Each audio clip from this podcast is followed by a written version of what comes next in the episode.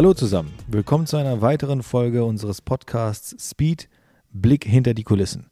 Mein Name ist Soran, der Esel nennt sich immer zuerst und ich bin heute wieder der Moderator. Das heißt, wir haben heute Gäste, wir haben auch einen ganz besonderen Gast, den ich äh, ganz zu Beginn vorstelle, nämlich der Alex von ESDI EV Technologies. Hallo Alex. Hallo Soran. Ähm, wir haben jetzt hier, boah, ich weiß gar nicht, ob wir diese Folge hier hochladen. Ich denke schon, weil wir haben wieder kein spezifisches Thema. Wir haben einen ganz klassischen, eigentlich haben wir ein, ja, man kann man sagen, ein Geschäftsmeeting, weil wir ein paar Projekte besprochen haben. Wir sind hier bei ESDI ähm, in der Location und das Ganze geht jetzt gerade über in so einen Herrenabend. Das heißt, wir quatschen jetzt einfach ein bisschen und dabei ist der Dennis. Hallo. Und der Tobi von der letzten Folge. Hi. Genau, einfacher Herrenabend. Das heißt, wir waren jetzt gerade mitten in Themen und äh, jetzt haben wir einfach die Mikros angemacht. Und ich hoffe, dass da etwas bei rumkommt, was du irgendwie mitnehmen kannst und was äh, für dich interessant ist. Ich würde einmal damit starten, dass man eine Idee hat. Äh, Alex, dich hat man in dem einen oder anderen Video bei uns gesehen und ähm, die Schnittstelle ist die Elektromobilität. Ultra heißes Thema. Ähm, und kontrovers und kontrovers. Vielleicht erzählst du einmal ganz kurz in groben Zügen, was machst du? Denn du bist ja auch, äh, wie wir alle jetzt hier, du bist selbstständig. Ja. Ähm, vielleicht erzählst du uns einmal gerade, seit wann und was dein Unternehmen genau macht und was du da machst. Ähm, ja, wie fange ich an? Also im Prinzip selbstständig bin ich seit fünf Jahren. Knapp. Wie alt bist du? Ich bin 34, habe direkt nach dem Studium äh, ja, mich selbstständig gemacht. Was hast du studiert? Elektrotechnik an der TU in Braunschweig. Ich habe mich dann direkt für einen, also muss dazu sagen, ich habe meine Masterarbeit über den Nissan Liefantrieb geschrieben, ne? das ist jetzt nicht so das sexy Auto. Habe dann eine FOC, also eine Feldtheorie, äh, ah, was erzähle ich jetzt? Kann man hier auch rausschneiden? Nee, hier wird gar nichts rausgeschnitten. Äh, ich weiß nicht, dass ich, ich weiß ehrlich gesagt nicht das deutsche Wort eine, eine ähm, im Prinzip habe ich eine Regelung für den Motor geschrieben, ja. ähm, weil ich super interessant fand. Ähm, das klingt jetzt echt banal, wenn ich das sage, aber dass es äh, YouTube-Videos gibt, wie, wie die in den USA oder auch in England Autos umgebaut haben mit, äh, mit äh, Großserientechnik, das hat mich irgendwie begeistert und ich fand mir so, wieso macht man das hier nicht in Deutschland? Und ich fand das irgendwie super cool. Und dann bin ich halt zu meinem Professor gegangen, habe gesagt, ja, ich würde meine Masterarbeit gerne über das und das Thema schreiben. Kriegen wir das irgendwie hin? Er meint so, ja, wir sind in der Uni, das muss ja alles so ein bisschen wissenschaftlich sein und äh, wie kriegen wir das irgendwie da rein?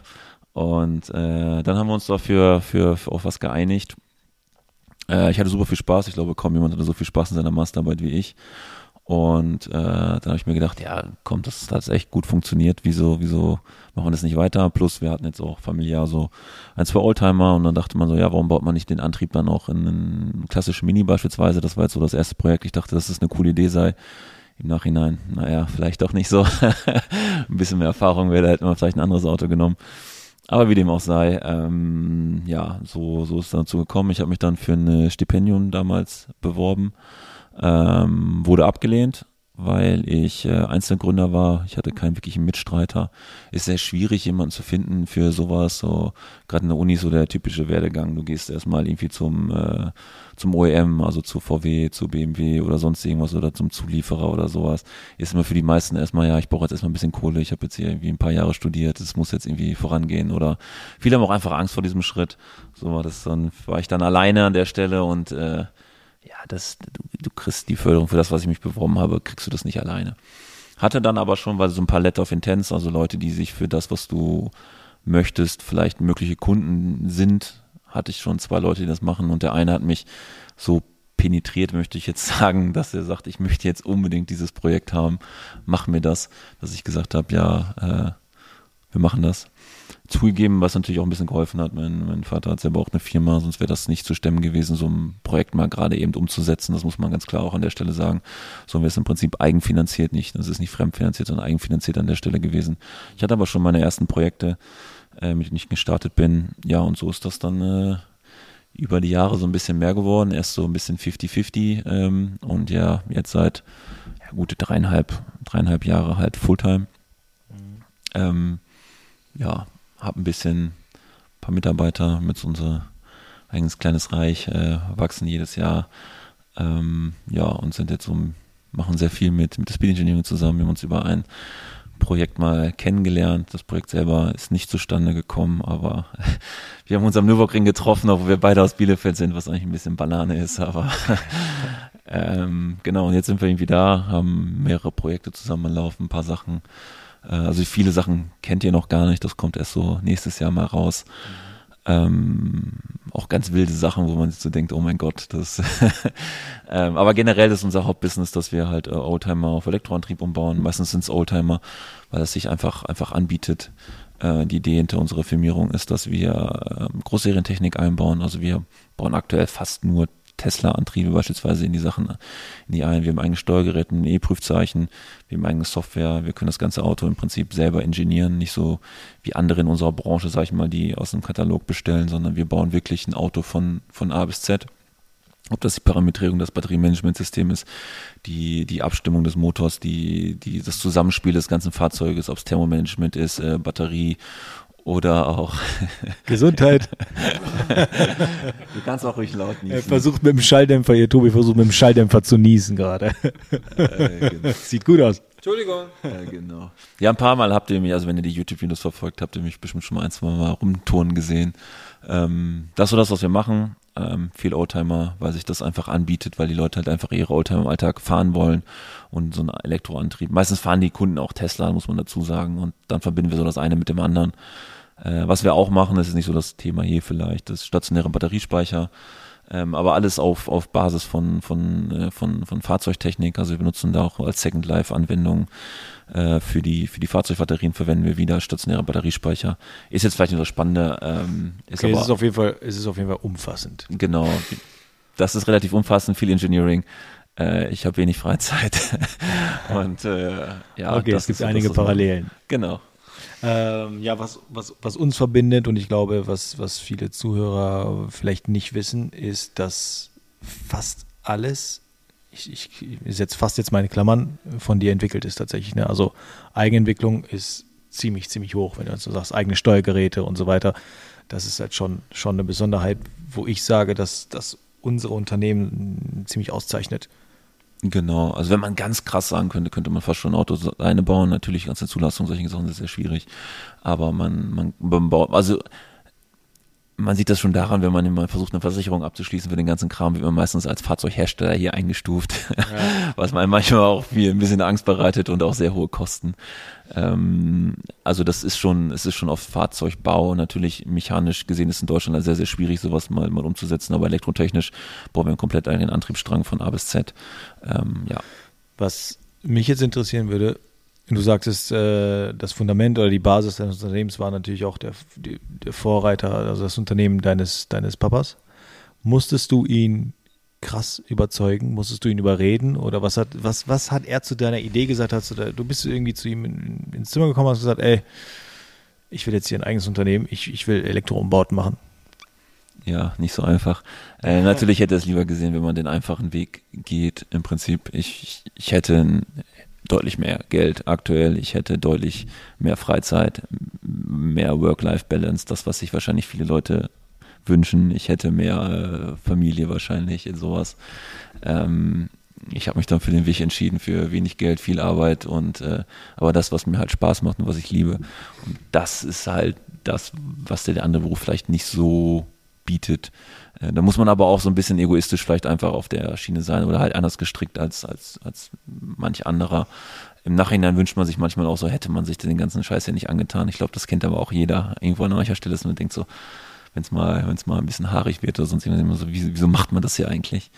Äh, das hat man wahrscheinlich nicht nur einmal, sondern äh, öfter mal und äh, aber generell ist man natürlich dann irgendwie auch, auch glücklich, wenn man seine eigenen Produkte fertig hat oder den Kunden damit rumfahren sieht oder ja, sonst, sonst, sonst irgendwie Erfolg hat.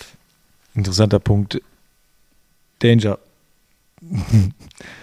Was sagst du zu deiner Work-Life-Balance? Was, was, was heißt, was heißt Work-Life-Balance für dich?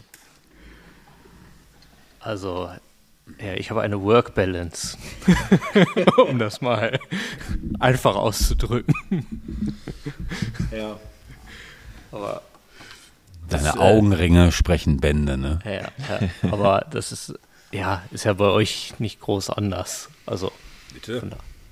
Also, ja, ich meine jetzt nicht die Augenringe. Die sind einzigartig bei mir. einzigartig schwarz. Tobi, deine Work-Life-Balance. Wie, wie stehst du zu Work-Life-Balance als Unternehmer? Mm, ohne das jetzt niederreden zu wollen. Ja. Offen ehrlich raus. Offen ehrlich raus. Neumodischer Quatsch. So. Ähm, wenn ich viel will, muss ich viel arbeiten. Work-Life-Balance ist äh, eine Erfindung. Ähm, wenn ich zehn Jahre viel gearbeitet habe, kann ich mir am Ende viel leisten. Ähm, das geht nicht im Alltag. Das funktioniert nicht, weil ähm, die, die Wünsche heutzutage, ohne jetzt groß abschweißen zu wollen, werden immer größer. Und ich möchte möglichst viel haben, ohne viel zu tun. Nur dieses Prinzip funktioniert weltweit leider nicht. Es geht nicht. Es funktioniert nicht. Und ähm, Work-Life-Balance, diesen Ausgleich zu finden, obliegt jedem selbst. So, weil ähm, viele empfinden auch Arbeit als Ausgleich. Weil wenn die Arbeit Spaß macht, dann brauche ich nicht viel Ausgleich zu Hause. Ähm, ja, weiß ich nicht, mehr möchte ich dazu nicht sagen. Also das ist, ich, ich brauche eine möglichst gute Work-Life-Balance. Ja, gut, wenn du Spaß an dem hast, was du tust, brauchst du keine Work-Life-Balance. Dann ist das deine Balance. Ja, das ist genau. deine Balance. Also, das habe ich, also eine, eine Zeit, ich glaube, viele, die das jetzt hier hören, für die ist das ein bisschen Geschwafel. Und mhm. ich hätte mich früher auch dazu gezählt. Ich, ähm, ich war auch eine Zeit lang in einer Situation in, in meinem Job, wo ich ähm, mich auf Urlaub gefreut habe und mich auf Feierabend gefreut habe und ähm, da hatte ich auch einen Work-Life-Balance-Gedanken. Und da ist mir aber klar geworden, ich bin nicht in der, ich, ich bin nicht in meiner Rolle. Also ich habe mich nicht gefunden. Das heißt aber, das sage ich auch ganz klar, das heißt nicht, die Lösung ist nicht die Selbstständigkeit. Auf gar keinen Fall. Für manche ist das der Untergang. Das ist nicht, das Wundermittel ist nicht, mach dich selbstständig und dann machst du das, was du liebst. Es gibt wirklich viele Beispiele von, von Angestellten und die beneide ich wirklich sehr, beneide ich heute als Position des Selbstständigen, beneide ich, beneide ich Leute, die ultra Spaß an ihrer Arbeit haben und angestellt sind, weil der ganze Stress, den wir alle haben, wie wir, wie wir hier an Tisch sitzen. Wir heute sogar einen Termin, wo wir so einen kennengelernt haben. Ja. Der genau so einen Job hat. Das ist natürlich eine Ausnahme, ja. Ähm, ja, mehr kann man dazu nicht sagen, glaube ich. Ne? Ja, das sind, das sind seltene Fälle, aber die gibt es. Und wie gesagt, diese Leute beneide ich, weil den ganzen Stress, den wir drumherum haben, die, die Ängste, Sorgen und so weiter, die du als Angestellter nicht so sehr hast, aber gleichzeitig den Spaß hast, das ist eine, eine seltene Situation. Und ähm, ich, ich hoffe, es gibt einige unserer Zuhörer, die in dieser Situation sind. Und äh, da würde ich wirklich sagen, halt daran fest, das ist, das ist wirklich gut, weil Selbstständigkeit ist nicht die, mit Abstand nicht die Lösung für alles. Ähm, aber zurück zum Thema äh, Elektromobilität. Elektromobilität. Wir erfahren jetzt gerade, also wir, wir haben zusammen einen Reel gemacht. Dieses ja. Reel geht ganz gut durch die Decke, das ist auch echt cool. Aber das ist das einzige Reel auf dem Kanal, was wirklich so kontrovers diskutiert ist, wo wirklich Kommentare dabei sind, wo man wirklich echt schlucken muss. So, das ist, äh, glaube ich, eine Challenge. Wirst du damit oft konfrontiert? Absolut. Also äh, ich hatte die bin, also wir haben ja, wir haben glaube ich jetzt mittlerweile, also als wir das Reel gemacht hat, hatten wir 2200 Follower bei Instagram oder sowas, jetzt haben wir über 3000 äh, durch das Reel, also wir hatten über 500.000 Views jetzt aktuell drauf. Äh, und es war halt so, ich habe die Nachrichten noch nicht ausgestellt und jedes Mal auf mein Handy geguckt habe, waren irgendwelche Kotzsmileys drauf, irgendwelche Beleidigungen oder sonst irgendwas. Wenn du auf dein Handy guckst, hast du Beleidigungen drauf. Äh, mir macht das irgendwann nichts mehr, ne? Klar, also als wir das allererste YouTube-Video geschaltet haben, hatten wir das auch mal bei Facebook in eine Gruppe gepackt. Ähm, das ist so sehr spezielles Klientel, ne? Da denkst du auch so irgendwann so, ja, also das, du darfst auch nicht drüber nachdenken. Ne? Also mir ist das wirklich Wumpe.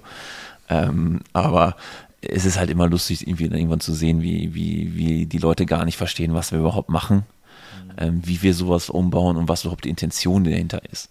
Die verstehen gar nicht, dass, dass wir im Prinzip das Gleiche wollen wie die, nur dass wir das Hobby halt anders ausleben. Also unter uns gesprochen, ich bin jetzt nicht kein Riesenfan von amerikanischen alten V8s oder irgendwelchen alten amerikanischen Karren, das ist nicht so meins. Trotzdem gucke ich mir nicht irgendwelche Videos dazu an und beleidige dann die Leute darunter, was die, was die für einen Kram da machen. Sondern ich freue mich, ja, ist doch cool, die haben das gleiche Hobby wie wir, die teilen die gleiche Leidenschaft, die machen Leben halt nur irgendwie ein bisschen anders aus.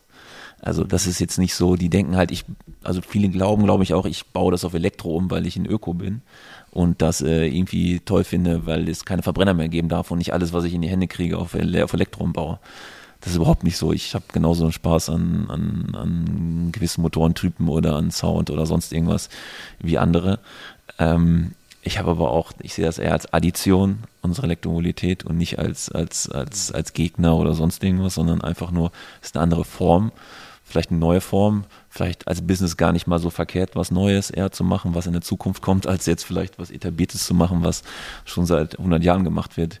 Plus die Elektromobilität bietet doch auch viele Möglichkeiten, die Spaß machen. Man hat Drehmoment, man hat äh, äh, Power, man hat Speed.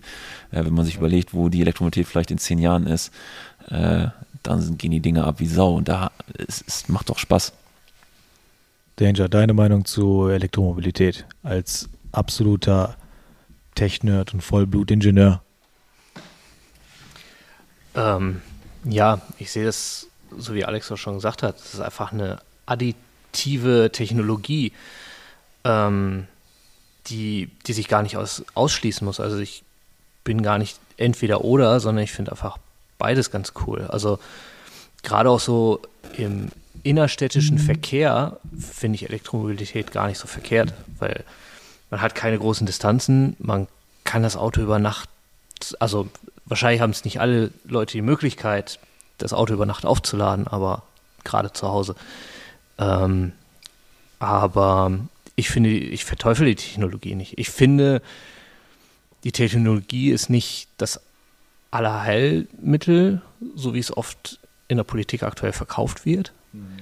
Ähm, da muss man meiner Meinung nach tatsächlich Technologie offen denken, wenn man Richtung Zukunft denkt und auch andere Technologien zulassen.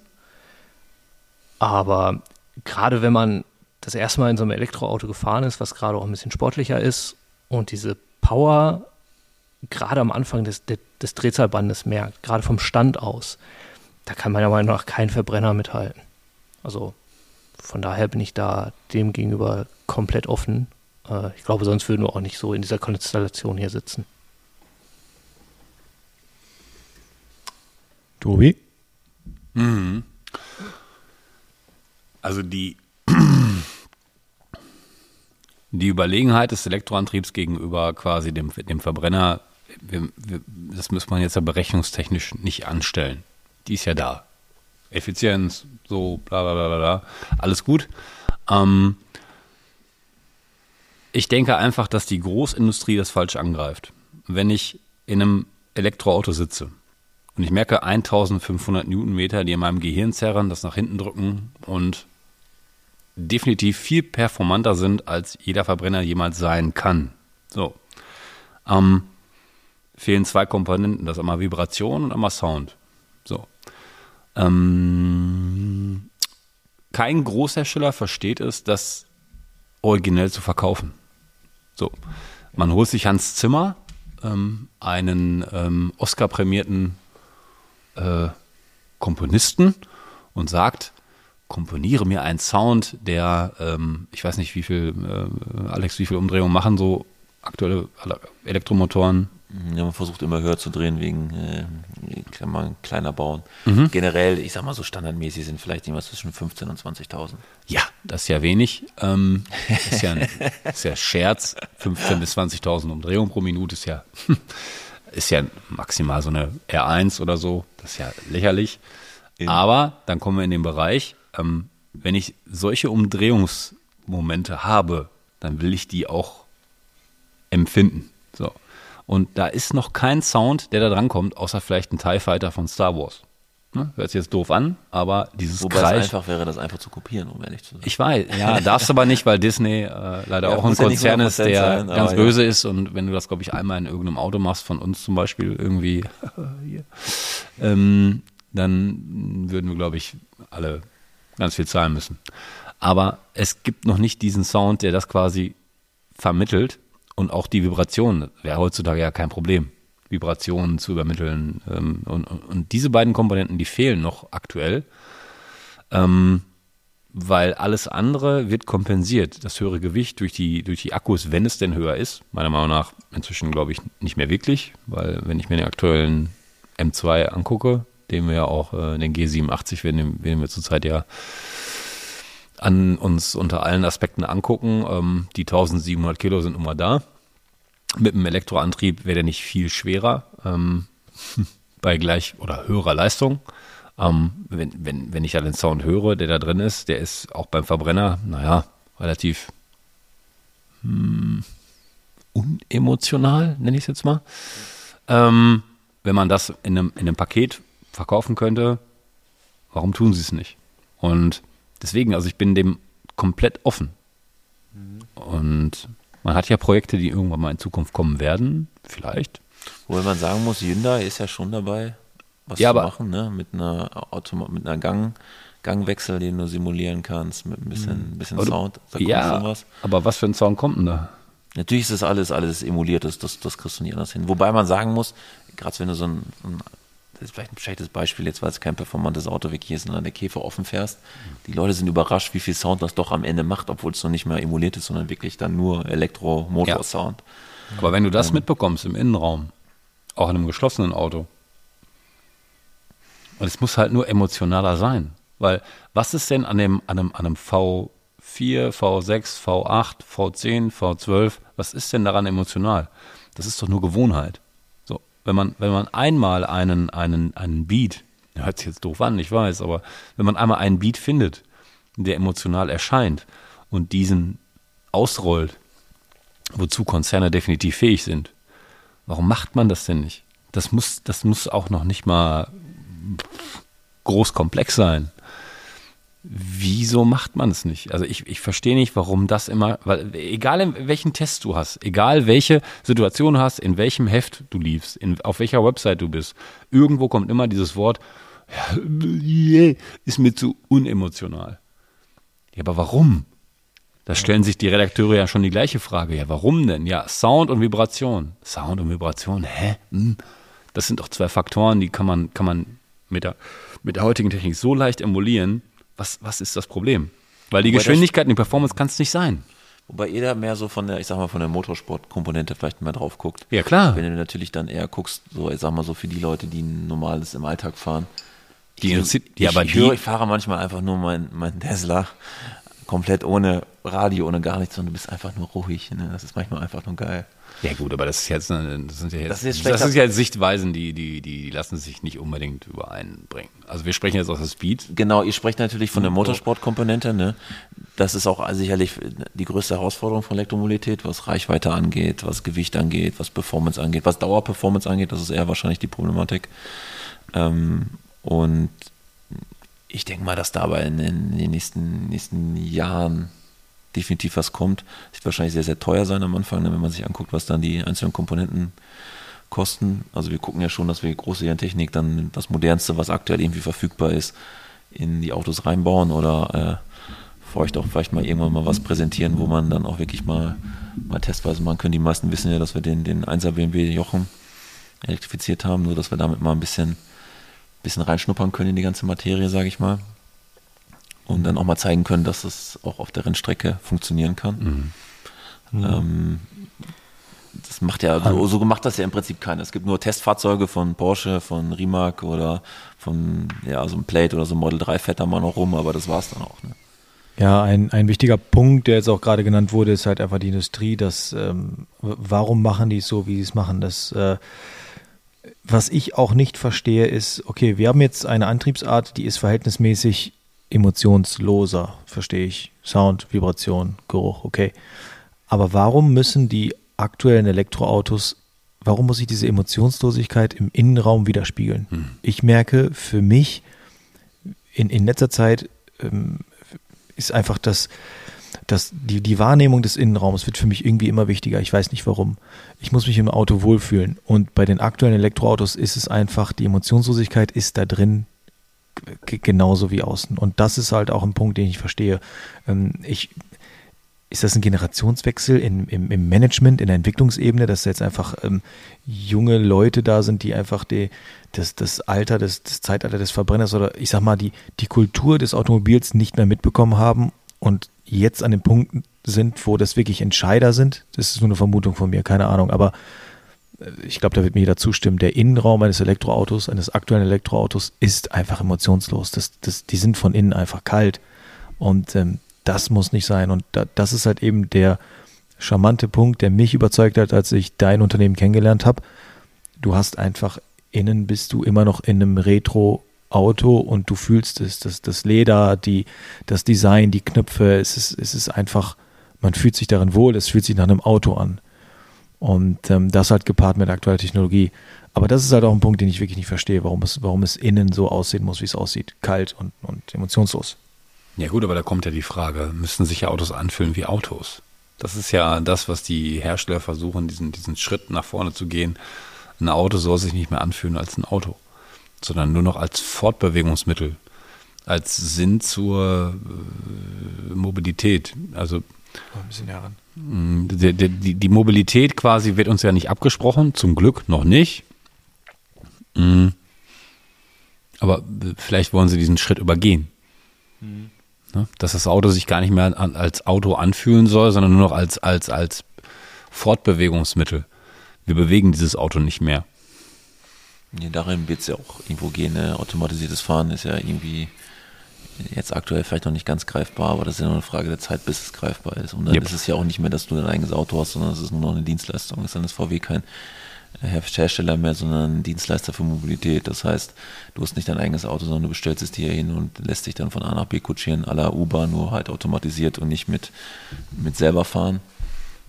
Äh, was auch Vorteile haben kann unter gewissen Umständen, aber natürlich dann für den, der, der gerne fährt, eine Katastrophe ist. Ja, da komme ich wie, wie ein Kind aus den 80ern, da komme ich auf Demolition Man, das ist ja ähm, ich weiß nicht, diesen Film kennt, glaube ich, niemand mehr, aber ja, ähm, da fuhren die Autos auch und wurden mit Schaumstoff ausgefüllt, wenn du einen Unfall baust. Also es gibt's heute auch noch nicht. Und ähm, da stand 2021 im äh, oder 23, glaube ich, im äh, Vorspann, dass äh, dann die großen Unruhen ausbrechen. Hm, Verstehe ich. Aber wir müssen ja als die Speed alle zusammen gucken, wie bekommen wir denn trotzdem die Emotionalität bei dem Vortrieb irgendwie noch hin? Also, und, und, und, und das wird ja nicht vergehen. Also, die Mobilität, wie wir sie vertreten, hat ja immer was mit ähm, einer schnellen Mobilität zu tun, einer, einer, einer emotionalen Mobilität. Und da müssen wir irgendwie hin, dass wir diesen, diesen, diesen Turnaround kriegen irgendwie. Es soll nicht eine abgreifbare Dienstleistung sein, die ich per App auf äh, jetzt noch Smartphone, später Retina, keine Ahnung was, äh, scannen. Äh, also das, das muss ja irgendwo emotional zumindest für uns und ich glaube auch für die nächste Generation bleiben. Für die darauffolgende kann ich nicht beurteilen. Aber das soll ja auch irgendwie, Fortbewegung ist ja, ist ja eine Emotion. Und das, da, da den Break-Even zu kriegen, das halte ich für echt schwierig. Und es ist auch einfach ein Stück weit äh, Landeskultur für das jeweilige Land, finde mhm. ich. Also das, das mhm. kommt ja noch hinzu. Und wir leben in einem Land, wo diese Art der Kultur wirklich ein großer Meilenstein, sage ich jetzt bewusst, war.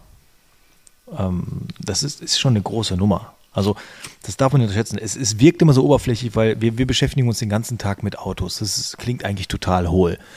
Aber das ist eigentlich schon eine größere Sache, weil ähm, der, ein Großteil der Kernkompetenz oder, oder das, das große Gut in Deutschland ist einfach, ist einfach das, das Know-how, das Wissen, Entwicklung und Forschung. Und vieles basiert auf das Automobil. Und ähm, das darf man einfach nicht vergessen. Und das ist auch, das Ganze darf jetzt hier natürlich nicht zu politisch werden, weil immer wenn ich äh, im, im Social Media irgendwas äh, politisch angeschnitten habe, dann, dann wurde das immer sofort äh, sehr, ein sehr schwieriges Thema. Aber ich glaube, dass das gerade ein großer Fehler ist ähm, in, in die Richtung, in der es jetzt gerade geht. Und irgendwo sehe ich es auch als unsere Pflicht, das ein wenig umzulenken. Auch wenn wir in diesem, in unserem in diesem großen Kosmos wirklich eine winzige Rolle spielen, müssen wir irgendwie unseren Teil dazu beitragen, in der Form, wie wir es gerade machen. Jetzt müsstest du mir eigentlich zustimmen. ich muss erstmal kurz drüber nachdenken. Das ist ja genau das, was die, bei uns die, die Hater halt nicht verstehen, ne? dass wir halt irgendwie gucken, dass wir die alten Kisten, wo die halt wirklich drin Spaß haben, auf die Straße kriegen. Auf die Straße kriegen und dass die halt rumfahren. Ne? Also heutzutage haben halt viele Leute nicht mehr die Lust und nicht die Zeit und sonst irgendwas. Für die ist es halt normal, du drehst den Schlüssel um und dann fährt das Auto. Die wollen sich nicht um den Vergaser kümmern, die wollen sich nicht um irgendwelche Ölflecken kümmern, die wollen sich nicht um irgendwelche anderen Wehwehchen kümmern, die dann halt bei so einem alten, alten Auto mit dazugehören, was früher normal war, dass das Auto nicht angesprungen ist oder sonst irgendwas. Das gibt es heutzutage quasi nicht mehr. Und das versuchen wir halt in die alten Fahrzeuge zu kommen, damit man die halt noch auf der Straße sieht. Ja. Ähm, und das verstehen gar viele gar nicht, dass wir halt nicht das Kulturgut, von dem oft mal gesprochen wird, zerstören, sondern wir versuchen das irgendwie zu erhalten. Natürlich in einer ein bisschen abgespeckten Form. Natürlich verstehe ich auch, dass manche Autos, dass der Motor vielleicht auch das Herz des Fahrzeuges ist. Ähm, aber erstens bauen wir nicht jedes Auto um, was es irgendwie gibt ja. auf dieser Erde. Ja. Ähm, wir bauen auch meistens nicht Autos um, wo es nur fünf Stück von gibt, sondern wirklich Millionen, Hunderttausend oder sonst irgendwas. Ja. Sondern wir wollen einfach nur den, den Kunden damit irgendwie, irgendwie Möglichkeit geben, das wirklich dann einfach im Alltag zu fahren. Ne? Fast alle Leute kaufen, investieren die das wirklich viele Geld dafür, dass sie ihren Oldtimer halt einfach entspannt, ohne Sorgen im Alltag fahren können, ohne dass es eine Einschränkung ist. Jetzt hast du gerade gesagt, der, der Motor ist das Herz des Autos. Ähm, kann man, kann man, würde ich sagen, darf man nicht pauschal betrachten? Weil es gibt einfach Autos, äh, wo ich sage, der Motor ist einfach absoluter Schrott. Total. Ähm, aber andererseits würde ich auch wiederum sagen, und damit will ich auch so ein bisschen jetzt die abschließende Frage hier stellen, weil wir haben jetzt auch schon wieder über 30 Minuten, was sehr cool ist. Ähm, die abschließende Frage für mich an euch ist, welches Auto würdet ihr auf gar keinen Fall umbauen? Welches Auto muss ein Verbrenner bleiben? Und das muss jetzt jeder von euch einmal beantworten, aus dem Stegreif, wo du sagst, dieses Auto nehme ich und wer das als Elektro umbaut, äh, der hat, der hat den Schuss nicht gehört. Jeder ein Auto. Kann ich zuerst? Ja. Und, und kurz warum, ne? Auto und warum? E30 M3 S14 Motor wegen dem Klang. Okay. Jetzt Danger. Danger. Ähm, ja, das erste Auto, was mir tatsächlich in den Sinn kommt, ist so ein alter Ford Mustang GT500. Jeder kennt ihn wahrscheinlich aus dem Film Nur noch 60 Sekunden Eleanor. Ja. Einfach wegen diesem kernigen V8-Sound, der sich im Standgas so anhört, als ob der jeden Moment ausgeht. Ich weiß nicht, irgendwie, das macht was mit mir. Das kriegt dann kein Elektroauto hin. Geil. Alex? Sag nichts Falsches. äh, ich tue mich ein bisschen schwer bei diesen italienischen alten Autos, muss ich sagen. So ein Lamborghini oder so ein alter Ferrari ist schon schwierig, muss ich gestehen. So ein Zwölfzylinder da drin, so ein altes Ding. Ja. Das schon, das hat schon was, ne? Also da kann ich schon verstehen. Es gibt schon, ich sage immer so ein Testarossa oder so, da, das ist jetzt auch kein Zwölfzylinder, aber da, da hätte ich nur, da hätte ich jetzt, das wäre schon okay für mich. Oder ist es ein Zwölfzylinder? Ich weiß es gerade gar nicht. Ich glaube, es ist ein Achtzylinder, ne? Ich weiß es auch nicht genau, wenn ich zu seinem Testarossa. Ähm, das wäre so das Letzte, wo ich nur sage, das, das könnte man noch so machen.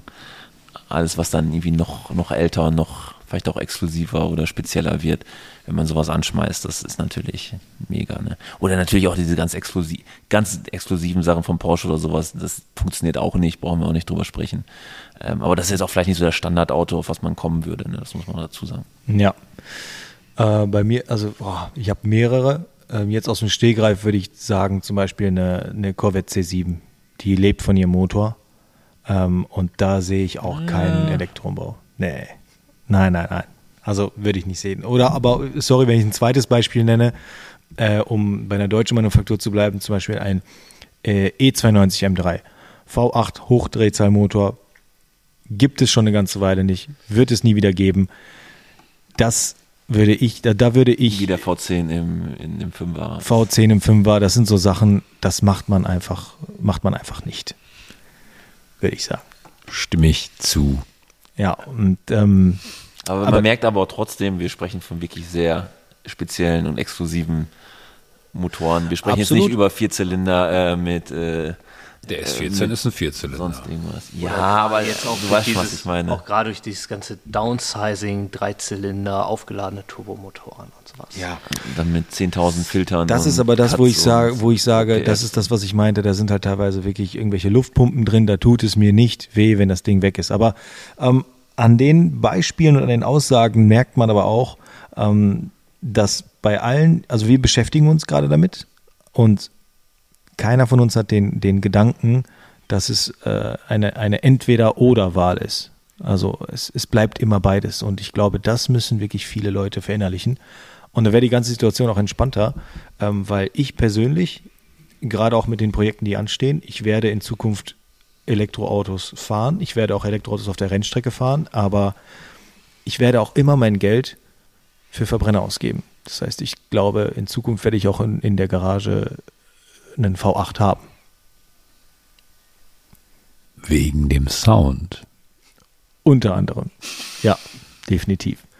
Okay, ich glaube, das war ein ganz schöner Abschluss. Ähm, und ich bedanke mich fürs Zuhören und ich bedanke mich bei euch für eure Zeit. Und äh, du als Zuhörer hattest ein, warst einfach bei unserem Herrenabend jetzt mit dabei. Und äh, ich hoffe, du hast auch ein Bier dabei getrunken. Und äh, konntest ein bisschen was Cooles mitnehmen. ja, wir haben natürlich Cola getrunken. Danke fürs Zuhören. Bis zum nächsten Mal. Ciao.